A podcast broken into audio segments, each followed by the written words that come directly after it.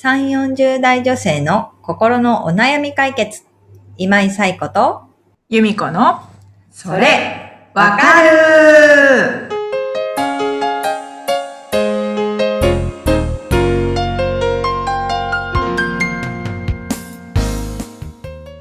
はい。ということで、えー2月第1週のそれわかるが始まりました。ということでね、昨日節分だったわけですね、由美子さん。はい。はい。まだ、2023年始まって1ヶ月だけど、やっぱり、うんしっかりと、鬼は外、福は内、そうですね。福を呼び込んでおきたいですよね。はい。はい。ということで。まあでも、ここ数年の傾向としては、やっぱり、あの、いろいろ出ている恵方巻きをあ 食べるっていう、なんか、私はそれでこう、一食分ご飯作らなくていいっていうね、うん買ってきてね。そんれに、あの大変ありがたく思っているっていうところ、はい。ありますけれども、まあそんな中、由美子さん、とっても嬉しいことがありました。はい。なんでしょ一つはですね、う。うん。えー1月に入ってから、うん。あのーポッドキャストのダウンロード数とリスナー数っていうものをちょっと管理してもらってる会社さんから教えてもらったんですけど、はい。2022年12月のリスナー数がすごい増えて、なんとうん1万人を突破しました。ありがとうございまありがす。とうございます。いや、ほんとね、あの、いや、何人聞いてるのかなって思ってたところから、ところからですよ。本当に。何人聞いてるのかなって思ってたところからう、ん。1万人も聞いてくれてると。しかも、すごうんく嬉しいメッセージをいただいたので、うん。ちょっとご紹介をさせてください。はいはい。えー、ギネスさん、40歳の方からです。はいえーこんにちは。私はアイルランドに住む40歳、子供4人のママです。夫の仕事の関係でこちらに住んでいます。それわかるのポッドキャストを見つけてから毎週楽しく聞かせていただいています。世界のどこに住んでいてもみんな同じ悩みを持っているんだなぁとつくづく思う毎日です。2023年も毎週ポッドキャストを楽しみにしています。ということで、22年の、あのー12月の年末にいただいた、えーものなんですけども、もう本当に嬉しくて、もう、もあらったメッセージりがとうございま。すうん。はい、ウキウキしたまま、あの、年越ししました。素晴らしい。本当に嬉しい。でもね、アイルランドにいる方も聞いてくれてるんだなってす思う。ごいですね。うん、すごいなと思って、もう、うん感動でした。嬉しい。嬉しい、嬉しい。ありがとうございます。聞いてください。ギネスさん、よろしくお願いします。よろしくお願いいたします。はい。ということでですね、えー、今回もお悩みをお寄せいただいておりますので、はいさんご紹介をお願いいたします。はい。モンブランさん36歳の方からです。はい。妊活の最中、夫の不倫が発覚しました。最低です。怒りの気持ちでいっぱいなのに、今頑張って子供を授からなければ、もうそのチャンスはないのではと焦りの気持ちから許す方向に気持ちが向いています。欲だけで子供を授かることへの罪悪感と焦燥感で葛藤しています。というお悩みをお寄せいただきました。あはい。モンブランさん、ありがとうございます。りがとうございますはい。妊活中のご主人の不倫っていうことでね、うん最低です。のところに、由美子さんのなんかこう、感情も乗ってたような 気がしたんですけども。ね、すごくショックですよね。でもやっぱり、はい。二人で子供をね、うん授かるっていうことに対して頑張ってるさなかに、うん。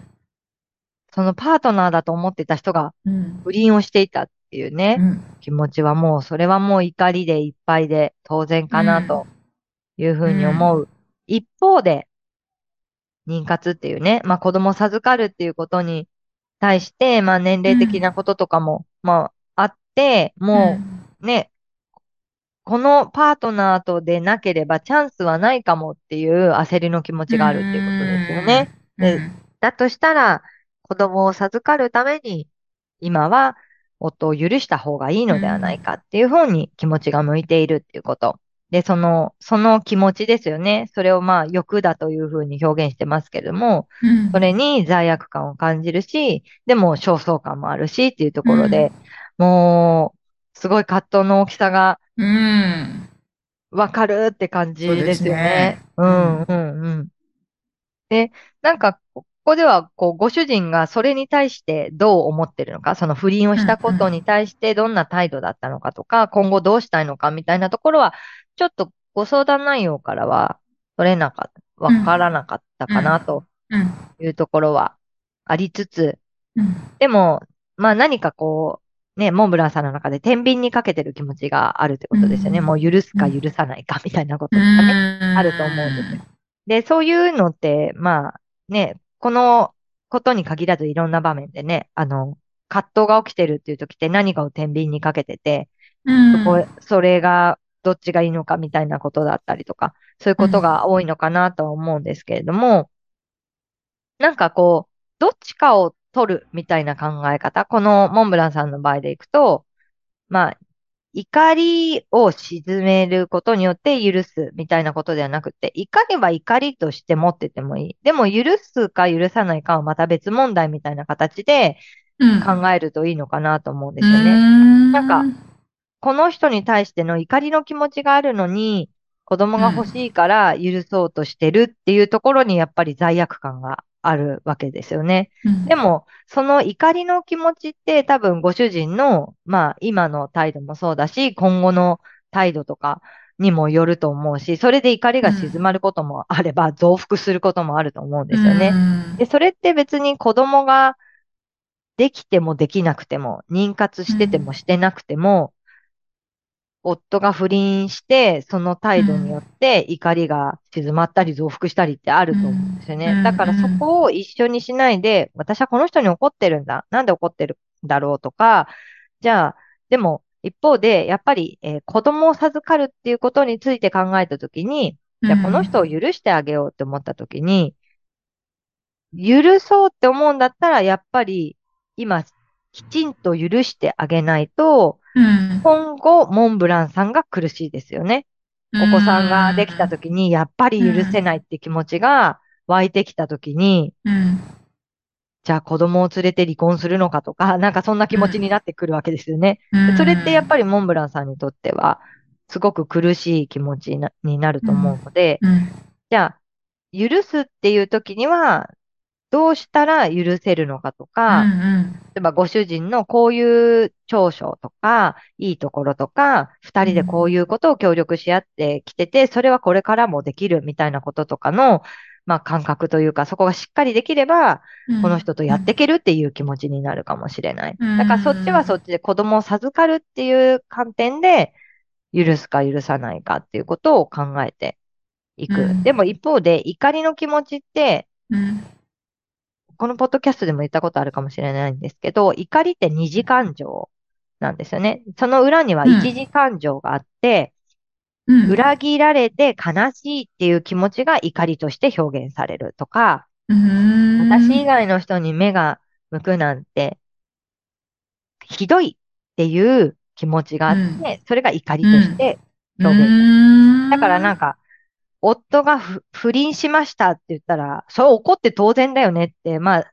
ね、うん多くの人は言うと思うけれども、うんうんでもその夫に怒って当然だよねのその裏にある怒る理由は人それぞれだと思うんですよ。だからそれがモンブランさんにとって何なのか。だからそこが見えてこないと怒りって静まってこないと思うんですよね。